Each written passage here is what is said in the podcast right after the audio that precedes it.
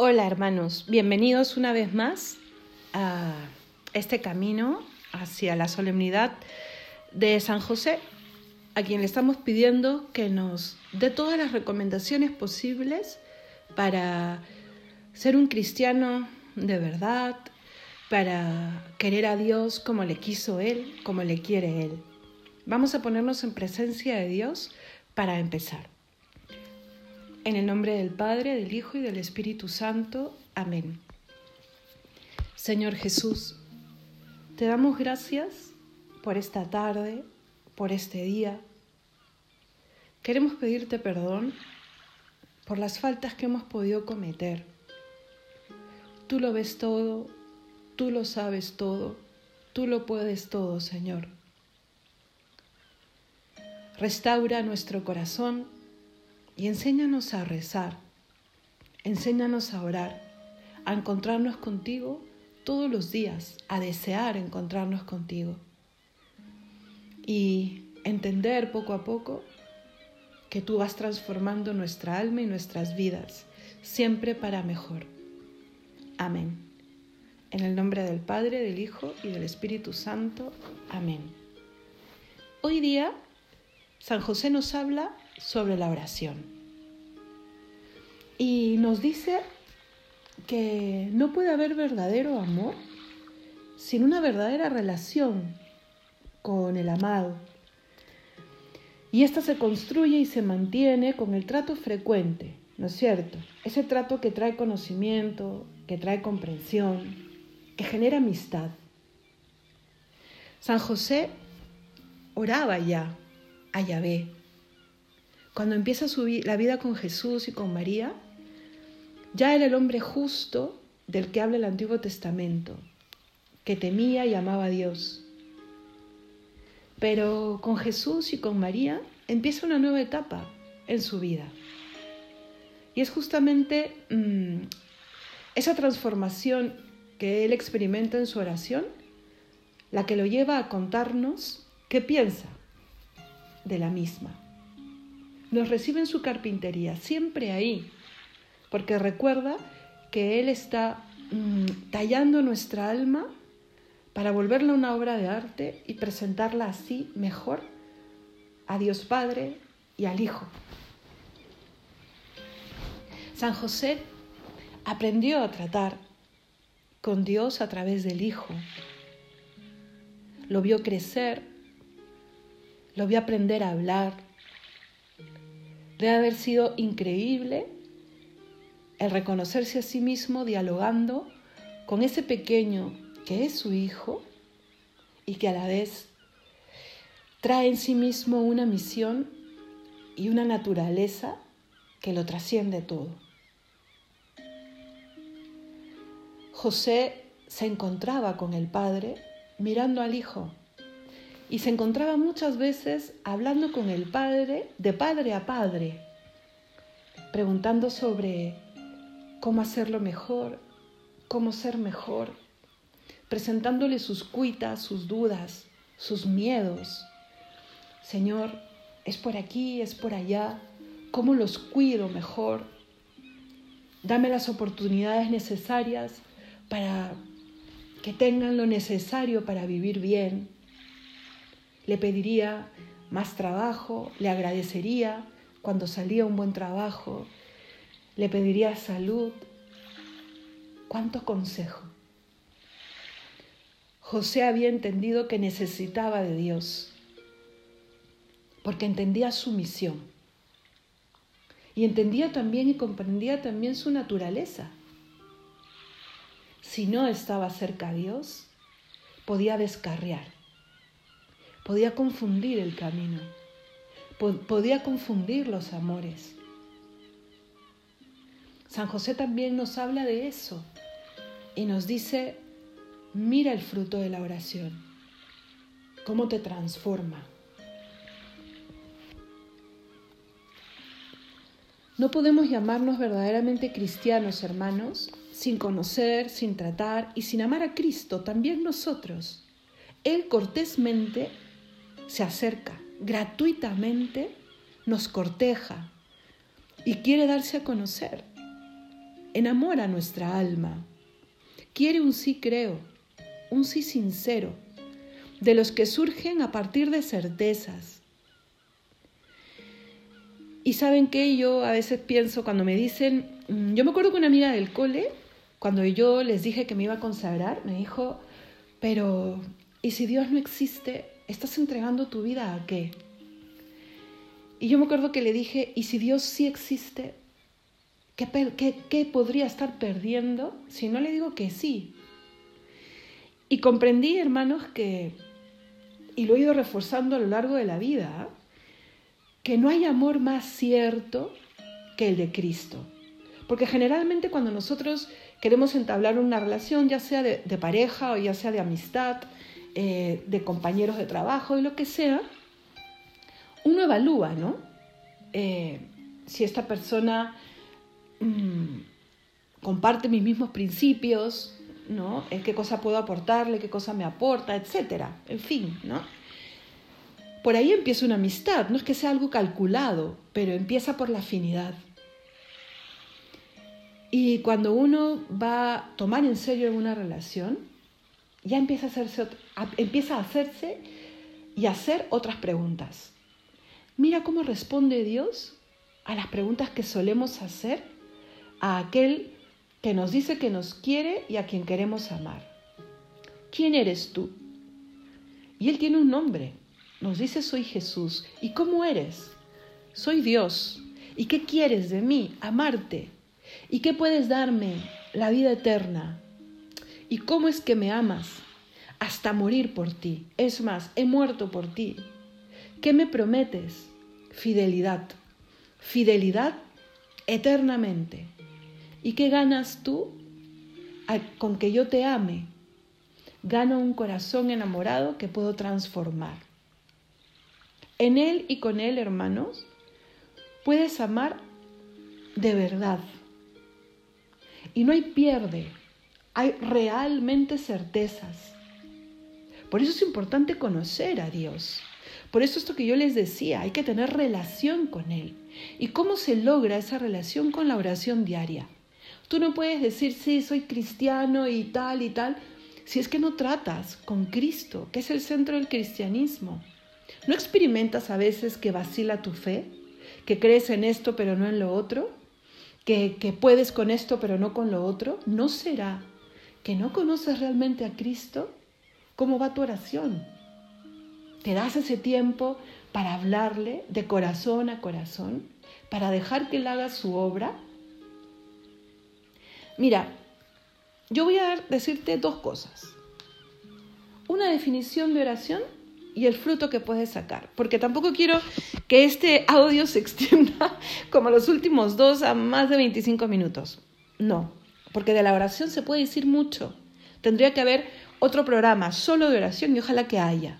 Pero quiero compartir estos, estos dos puntos que me parecen importantes y con el único objetivo de, primero, mientras que yo te lo digo, volver a decirme a mí misma, no dejes la oración nunca y crece en ella. Y segundo, decirte a ti que estás escuchando que trates con Dios, trates con Él. Es que de verdad sería imposible decir que tú, criatura pequeña e imperfecta, puedes hablar con Dios, con el creador de todo, del firmamento, de ese cielo estrellado que puedes ver ahora a través de tu ventana. Él, el que ha creado todo eso, viene a hablar contigo. Ahí, eh, a los pies de tu cama, si ahí estás haciendo oración, en la capilla, en, en donde tú elijas, Él se acerca. Con una simple señal de la cruz, el Señor cumple su palabra y se hace presente. Nos ha dicho mucho sobre la oración. Es más, nos ha dicho incluso cómo orar. Hay varios pasajes en la Sagrada Escritura, en los Evangelios sobre todo, pero también en, en las cartas, en fin, y en el Antiguo Testamento, que habla sobre la oración. Está en boca del mismo Jesús. Acuérdense que Él nos enseña a orar con el Padre nuestro. Pero, ¿qué es orar? Me gusta mucho una definición, la de Santa Teresa. Hablar con quien sé que me ama. hablar de amores, decía ella, en su lenguaje poético y de un castellano antiguo. Hablar con quien sé que me ama. Qué diferente es hablar con aquel que tú sabes que te va a perdonar todo, aguantar todo, consolar de verdad. ¿no? Es un diálogo como el que puedes tener con tu madre, que tú sabes que así vengas a decirle que has metido la pata hasta el fondo, o que tienes un proyecto mm, que es una locura, o que estás sumamente triste o sumamente ilusionado, te va a escuchar. No, y Dios es mucho más aún, porque te escucha incluso en aquello que no llegas a verbalizar bien. Porque tú estás empezando a decir y él ya está captando totalmente lo que tienes para decirle, pero te espera. Él espera ese primer ejercicio tuyo de decirle, Jesús, aquí estoy, ¿dónde estás tú? Y luego él cumple de manera eh, extraordinaria su parte.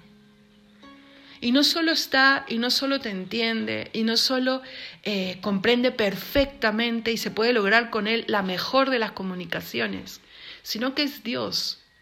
Y eso trae pues un poder, ¿no? El poder sanador, el, el poder de restaurar tu vida. Aprender a orar, pero entendiendo qué es. Yo llego a ese encuentro sabiendo que voy a hablar con el mejor, con el que más me ha demostrado que me quiere, mira una cruz.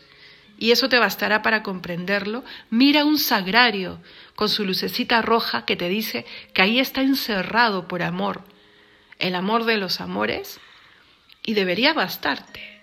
Voy a hablar con aquel que se reirá de mis ocurrencias, llorará conmigo, reirá conmigo, que se ilusiona con mis ilusiones, porque es el mejor de los amigos, el mejor de los amantes, el mejor de los enamorados, como lo quieras llamar.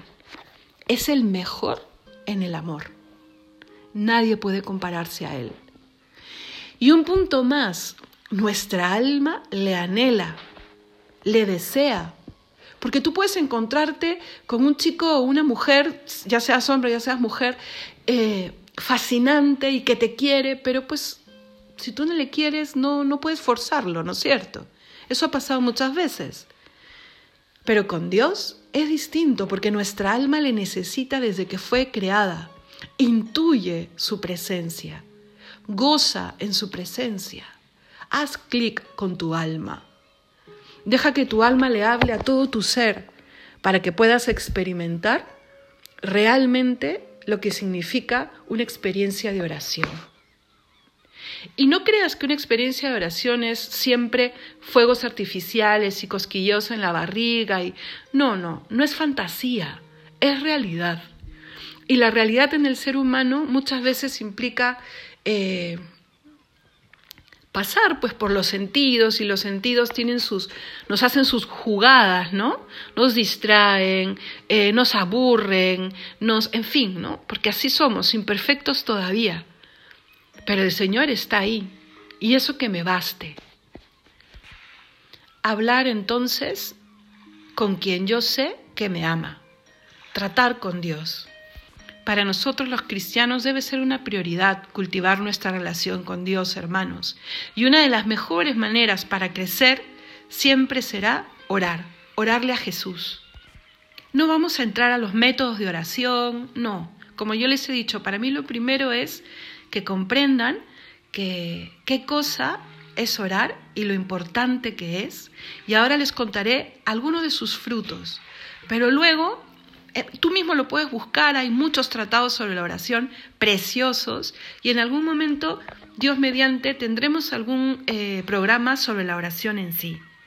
Pero ahorita lo que yo quiero proponerte es que empieces. Habla como tú hablas con un amigo. Y Alábale como habla una criatura a su creador. Combina ambas cosas. Entra en presencia de Dios con mucha reverencia, porque el que tienes enfrente es el Señor. No es cualquier amigo, es el amigo, pero también es el Señor. Salúdale y espérale con reverencia como Señor que es. Y háblale con la confianza mm, que habla un amigo con el mejor de sus amigos. Esa combinación no sabes lo que genera en nosotros, porque nos decimos a nosotros mismos que el que está ahí es el Señor y que ha querido ser, eh, sí, amigo íntimo y hablar de corazón a corazón.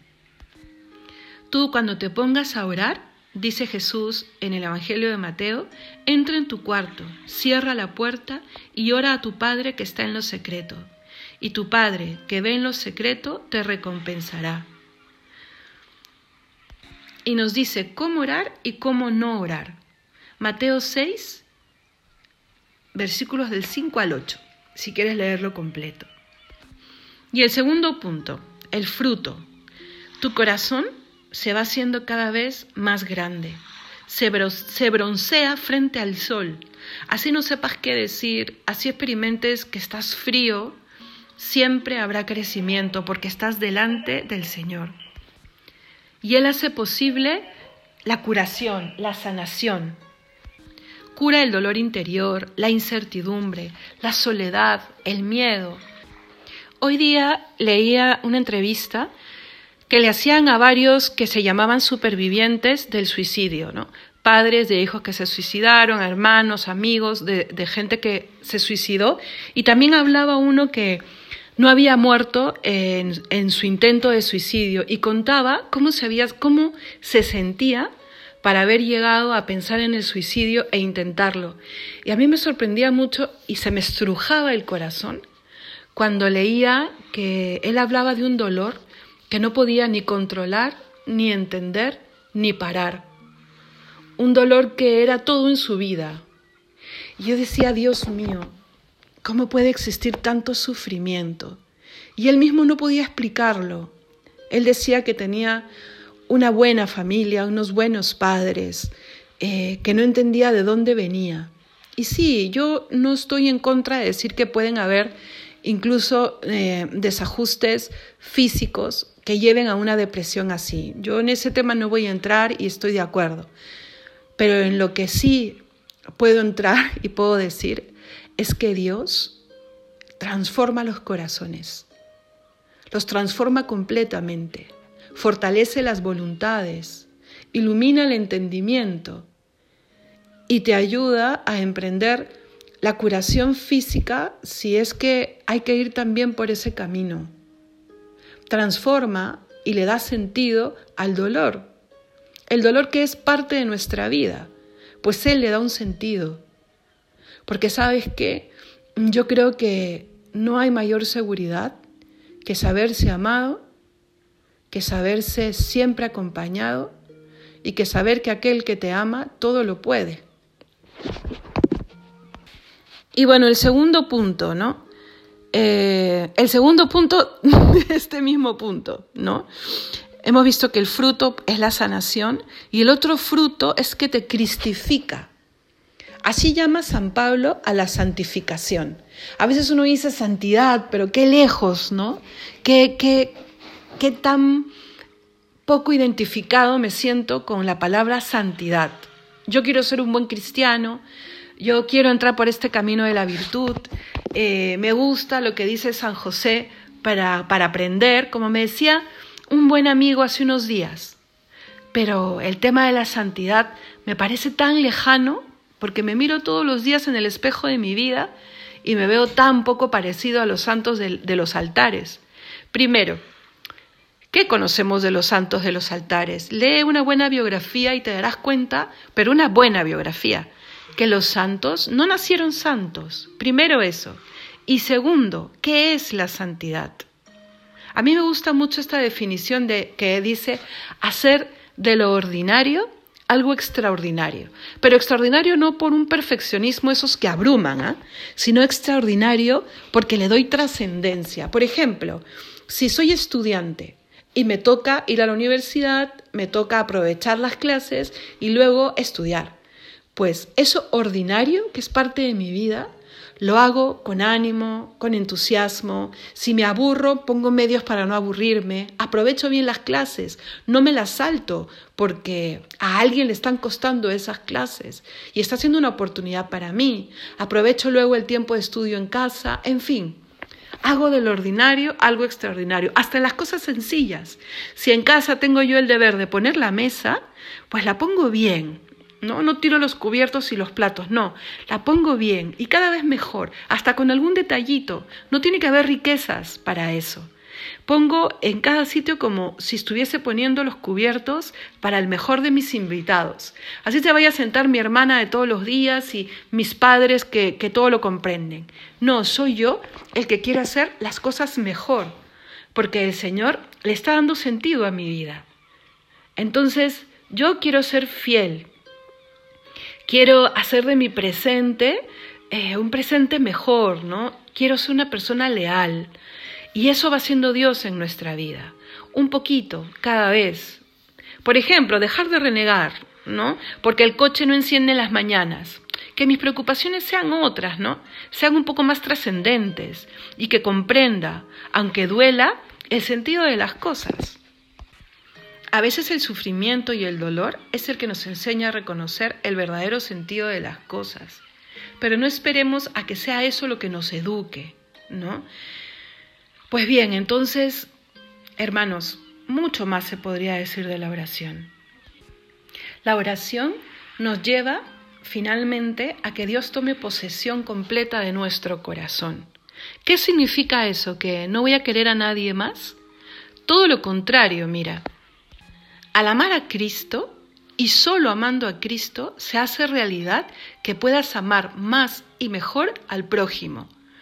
Mira, yo te cuento un poco cómo lo que me pasa a mí.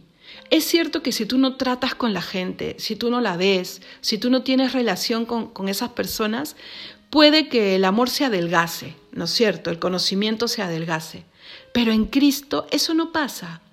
Hay muchas personas que yo ya no veo hace un tiempo, con las que no hablo hace varios años. Y eso no significa que el amor haya adelgazado, porque el amor nació en el corazón de Dios y ahí se queda. Entonces el Señor hace que ese amor se riegue. Por eso también pasa que cuando uno tiene a Jesús en su vida y en su corazón, sin ser perfectos, pero cuando le tiene y lucha todos los días por tenerle un poco más y mejor, ama al prójimo miremos las iniciativas de la iglesia, las iniciativas de la gente que verdad, verdad es de la iglesia. ¿no? O sea, surgen por el amor cristiano al prójimo, por buscar dar sin buscar qué recibir. En todos lados habrá de todo. No vamos a entrar ahorita en ese debate, pero el querer educar, servir, alimentar, sanar, está en la historia de estos dos mil años eh, las iniciativas han partido generalmente de la Iglesia, por lo menos como primeros protagonistas. ¿Y por qué? Porque el cristianismo tiene como raíz la caridad. Y cuando uno se acerca a Dios en la oración, comprende lo que es el verdadero amor y aprende a amar como dice la Sagrada Escritura. ¿Qué dice la carta de San Pablo a los Corintios con respecto al amor? Amar, amar, perdonando, tal, tal, o sea, cuántas cosas, ¿no? Yo quiero amar así, en el día a día, a mis seres queridos, para tener mejor relación con los demás. Y yo quiero que mi amor también trascienda y pueda amar al otro que no conozco inclusive, porque reconozco en ese otro algo que nos hace hermanos, algo que nos hace tener muchas cosas en común. Por ejemplo, el perdón, la capacidad de perdonar. ¿Cuántas cosas se perdonan en nombre de Dios? Cuántas cosas se perdonan porque Dios ha entrenado nuestro corazón. El Padre Menor decía en uno de sus escritos que la oración transforma las almas, y eso es verdad. Pero en el día a día, ¿vale? No, no lo llevemos a un ámbito solo, solo espiritual. No, hagamos siempre el ejercicio de que lo espiritual inunde toda mi vida, como San José uy, ya me pasé los 20 minutos otra vez, pero yo quería terminar contándoles algo que experimento que siempre ha hecho la oración en mí, porque definitivamente si yo arranco la oración de mi vida, uff, me transformo en más monstruo todavía en carácter y en personalidad. Miren, cuando yo tuve la oportunidad de trabajar en una oficina pastoral, eh, o sea, con horario, pastora, con horario de oficina y todo, ¿no? Tenía pues compañeros de trabajo, ¿no? Y, por supuesto, eh, en el trato uno se enfada, ¿no? Eh, porque los proyectos no se veían de la misma manera o...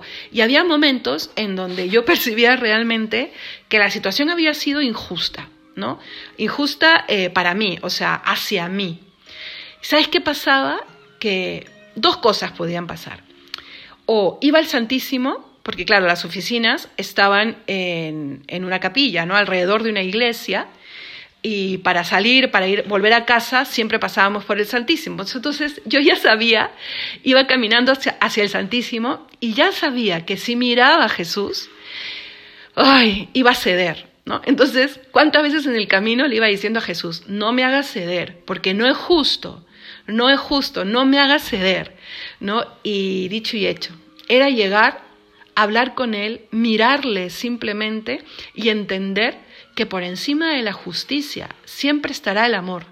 Si están en, riña, si es justo, si no es justo, y si, por ejemplo, lo justo es enfadarme, pues bien, por encima de eso justo está la caridad.